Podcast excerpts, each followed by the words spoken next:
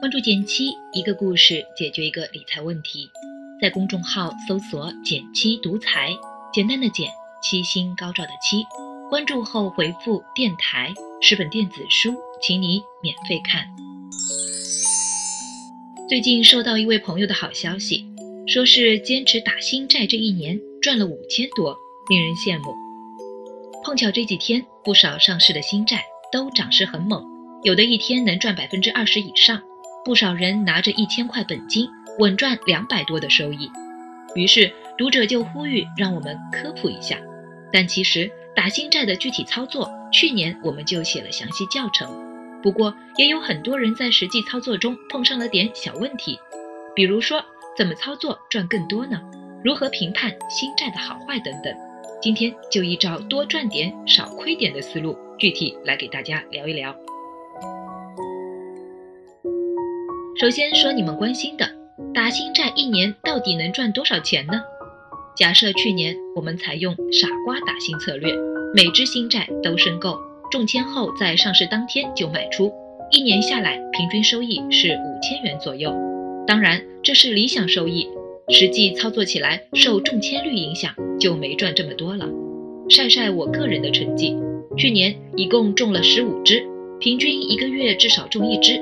总收益在一千五百元左右，而文初我提到的那位朋友就更聪明了一些，他把全家爸爸妈妈、老公和自己的股票账户都征用了，多账户共同打新债，中签率大大提高，赚的也就更多了，算是个能显著提高打新债收益的方式了，供大家参考。不过这都是赚钱的例子，也有赔钱的，这不，去年我就中了一只雅化转债。亏了近六十元，所以如果你还没参与过打新债，请牢记，打新债并不是稳赚不赔的。如果遇到破发，开盘价就跌破一百元，就是亏损。那有没有什么能降低亏损概率的方法呢？我来介绍两个。首先，打新债的收益和股市行情好坏关系很大。我查了一下，二零一九年一共上市了一百一十只可转债，其中有十二只上市当天破发了。也就是说，你每申购十只新债，就会碰到一只亏钱的。这其中，我还发现了个有趣的规律：去年四到五月是个破发高峰期。为什么呢？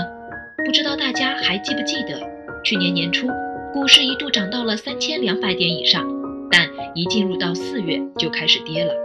对应到可转债上，行情几乎同步。所以总结一下，股市行情好时可以多多参与。碰上大跌，可以减少打新，就能相对降低亏损概率。其次，除股市大环境外，可转债本身也有优劣之分。如果在打新前能有个基本的判断，也能降低亏钱概率。下面呢，我再介绍三个实用的评判指标。第一，看债券评级的高低。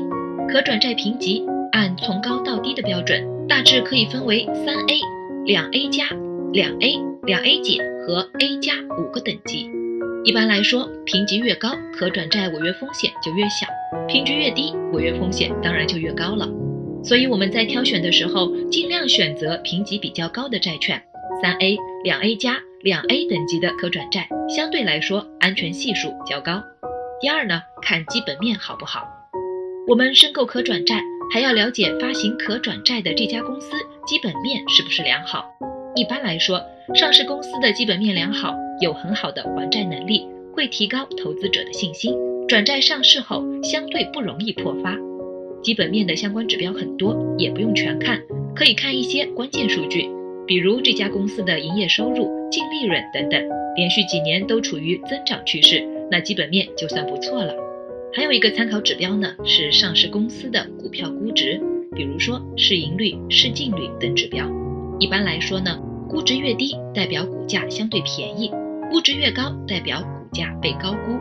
由于可转债同时也具有股票属性，也可以参考它对应的个股估值。如果个股处于低估，代表这只可转债相对便宜，未来上涨概率也比较大。具体呢，我们可以把它和同行业平均水平做比较，低于平均值的就是低估。当然了，除了上面几个指标。还需要考虑一些其他因素。评价角度越全面，你才能做出合理的判断。对普通人来说，自己一个个分析其实也挺麻烦的。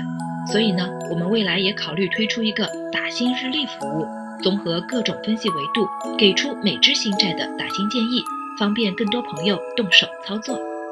如果大家不想研究的那么细，也可以直接参考打新建议，既节省了自己分析的时间，又可以获得不错的收益。关于打新，你有什么心得或者经验吗？欢迎在评论区留言和我分享，我会看哦。好了，今天就到这里了。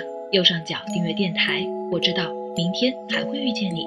微信搜索并关注“减七独裁，记得回复“电台”，你真的会变有钱哦。